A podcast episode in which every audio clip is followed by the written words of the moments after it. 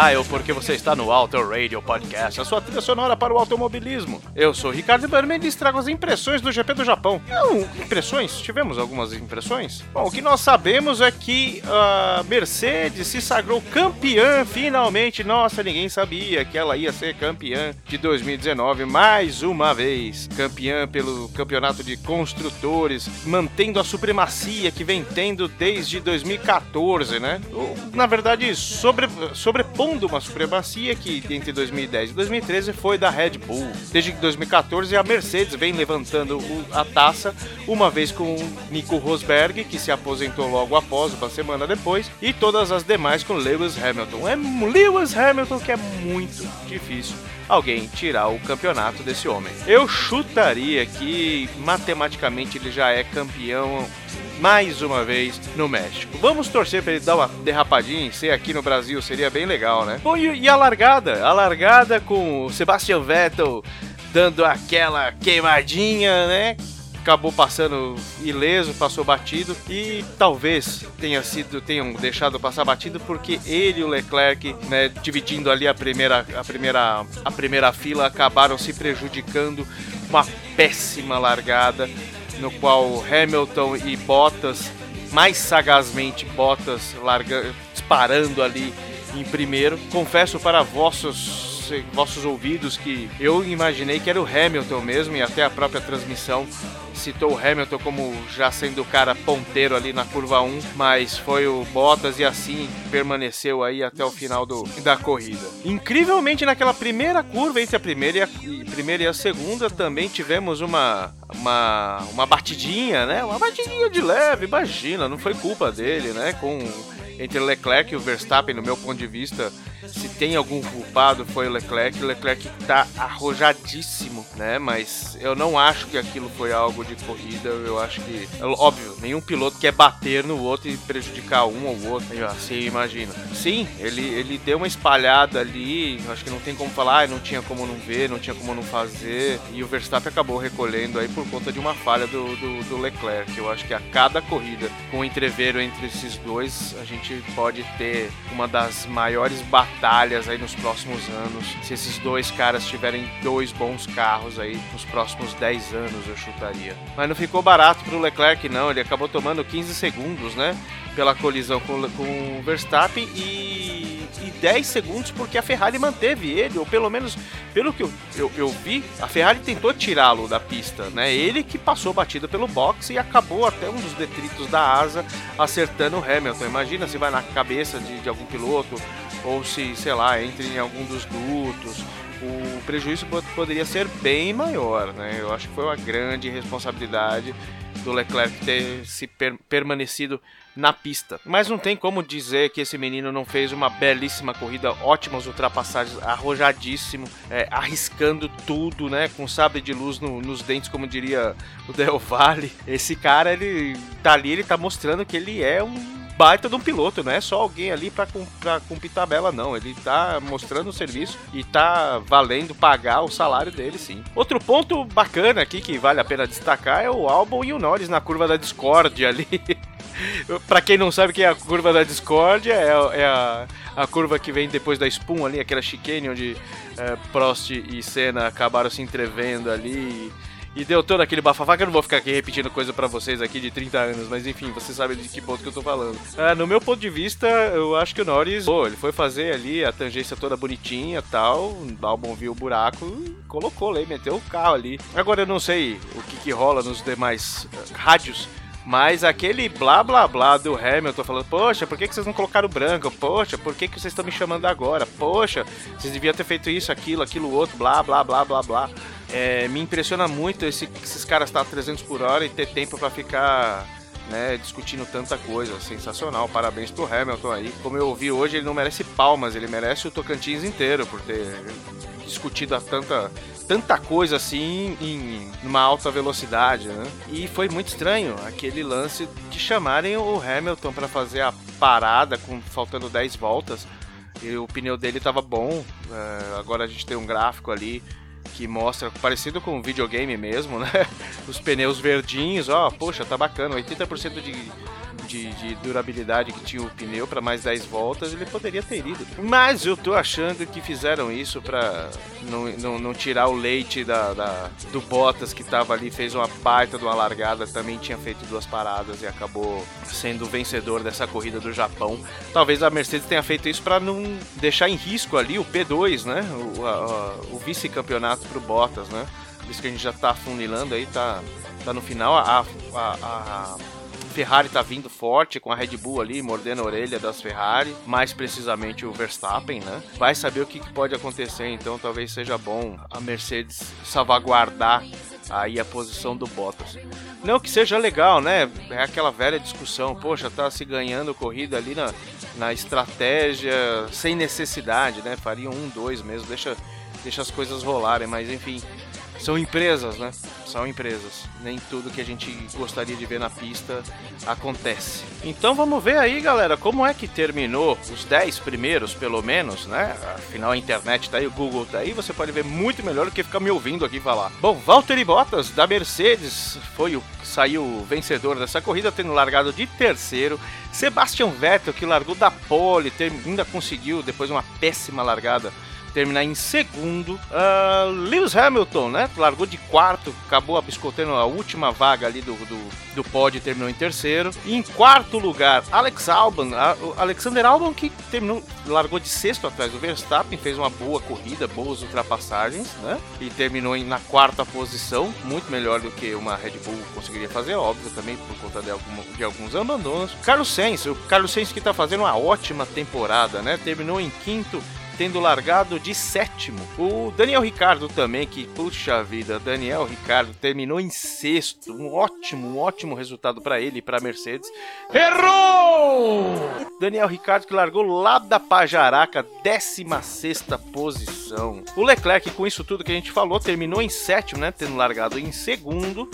O Pierre Gasly da Toro Rosso, o rebaixado Pierre Gasly, terminou em oitavo, tendo largado de nono, ganhou uma posição.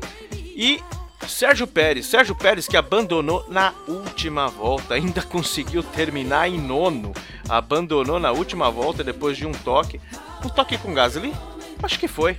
Agora me, me, me falhou a memória. Acho que foi um, um toque com Gasly. Ele ainda conseguiu terminar em nono. E o segundo componente da Renault, Nico Huckenberg, largou de décimo quinto e terminou em décimo. Sensacional. Esses foram os 10 primeiros que finalizaram aí o GP do Japão de, de 2019. Ah tá, eu lembrei aqui, vale ressaltar também que na, lá pela volta 51, três voltas antes, o, o Hamilton com pneus novos, vermelhos, acabou indo à caça do Vettel, também quase conseguiu levar a segunda posição do Vettel, cara parabéns aí. Você vê que os caras querem ganhar, não interessa, ah, não quero pódio, não quero segundo, eu quero ganhar, quero vencer. Então, também um ponto alto aí no finalzinho da, da corrida, que foi muito interessante. Fazendo uma pausinha aqui, interessante também está o campeonato do Oscarteiro. Estamos indo para a nossa penúltima etapa em novembro, lá no Cartódromo San Marino, em Paulínia. Sensacional atendimento, uma pista sensacional. Se você quiser mais detalhes de como entrar no grupo, como fazer para correr, como visitante, uh, nós temos duas categorias. Uma Master, que é a galera que diz que corre, né? Na verdade, são um bando de velho lá que já corre há muito tempo, então tá lá por uso campeão. E a Light, que é onde você tem bons pilotos, sim pilotos novatos também, pilotos com poucas corridas, então é uma categoria onde você tem uma mescla bacana ali, onde, onde o melhor sempre se sobressai, é uma, uma categoria bem, bem competitiva. E voltando à Master, aí não estou dizendo que a Master não é competitiva, é sim, porque o cara que sai da Light, ele come grama na, na, na Master, sim, tem que ser bem, tem que ser muito bom, porque o pessoal é bem bacana. Então, se você quiser mais detalhes, acesse lá oscarteiro.com.br, entre em contato com a gente lá, tem uma partezinha lá de contato, você pode procurar a gente nas mídias sociais também. Fica à vontade para entrar em contato comigo. Ou, eu, ou o Cássio, alguém da, da diretoria vai estar entrando em contato com você puxando a sua capivara, fazendo algumas perguntas, sabendo se você tem antecedentes criminais, se você já corre, se você não corre, qual o seu tipo sanguíneo, para que time você torce, esse tipo de coisa. E daqui a pouco, fechando a parte de automobilismo, daqui a pouquinho, daqui a algumas horas, você deve ter aí o boletim do Paddock lançando mais um BPcast. Então fique ligado aí, os adicione também no, nos agregadores, do, procure por BPcast né? E, e, agora, nesse momento, depois que você terminar de ouvir aqui, ou até mesmo ouvindo aqui o que a gente vai rolar, você já pode ler as matérias feitas pelo pessoal do Boletim do Paddock. Normalmente a Débora tá escrevendo por lá, com textos sensacionais, tintim por tintim, tudo que rolou nessa etapa do Japão. E a dica de podcast vai pro podcast F1 Brasil podcast F1 Brasil, que tem um canal sensacional lá, o Roda com Roda no YouTube também chefiado pelo Carlos Del Valle, a lenda, né? Muitas pessoas passaram por lá, o próprio Rubens Valese, vira e mexe, o Will Mesquita tá lá também. Sérgio Silverly também faz parte lá. É uma galera muito legal. O próprio Rubens, não sei se eu já falei, Rubens, a Débora. É um, é um, Del tá aí há mil anos aí, eu diria que, se não me engano, acho que desde 2012 ele tá com podcast aí, um dos podcasts mais antigos sobre Fórmula 1. Então fica a dica, fica a dica aí para procurar podcastf1brasil.com.br e para procurar também nos melhores agregadores da sua cidade. e falando em podcast, podcast é som, podcast é música para o vencedor Valtteri Bottas, nascido na Finlândia, dia 28 de agosto de 1989.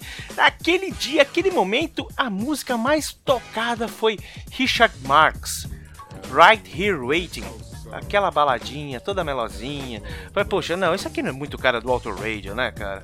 Deixa isso aí pro, pro pro especial do Dia dos Namorados. Mas eu fui procurar a segunda, a terceira, a quarta. Cara, só baladinha. Meu, é muito, muito, muito melosa, né? Então, putz, isso deve ser um, um aviso.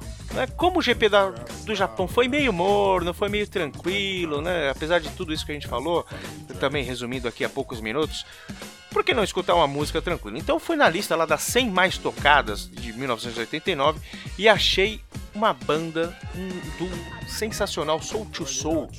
Os mais velhos vão lembrar que era muito bacana, é um sonzinho muito legal. Nessa ocasião, Keep On Moving era o som daquele momento né, daquele ano, né? E o Soul Soul lançava o álbum de estreia chamado Club Classics Volume 1. Em alguns países também saiu com, com outro nome, chamado Keep On Moving mesmo. Até acho que talvez para ficar mais explícito ali qual era o, o hit single, né? Ou, ou melhor, o, single, né? O carro-chefe ali do, do, início dos trabalhos dele. O Soul Soul, a banda era um conjunto muito respeitado naquele momento, né? É, em 1990 foi nomeado para o American Music Awards, para o Brit Awards, para o Grammy e no Grammy ganhou como melhor performance R&B e teve mais um, eu acho que foram dois. Deixa eu dar uma olhadinha aqui. Então, foram dois mesmo no, no Grammy, né? Uh, melhor performance de um duo ou grupo, né? Com, com vocal em RB e performance instrumental em RB, né? Teve outro aqui que ele foi nominado, Juno Awards, né? Foi, foi o nome, foi nomeado como single do ano, né? Foi listado como single do ano, não ganhou. E no Soul Train Music Awards, aí já um, um, um, uma premiação para o nicho do Soul, né? Foi indicado em quatro e na, em dessas quatro venceu em três, três categorias. Uma delas como a música do ano do Soul. Então, Flashbackson, vamos aí, vamos uh, no ritmo do, do GP do Japão soltar Keep On Moving do Soul to Soul. Um beijo, um queijo e até a próxima, galera.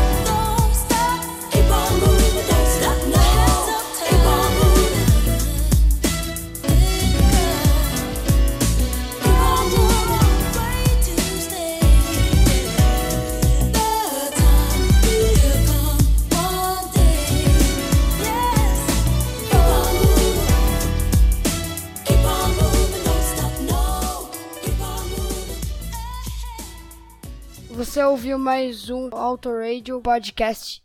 Tchau!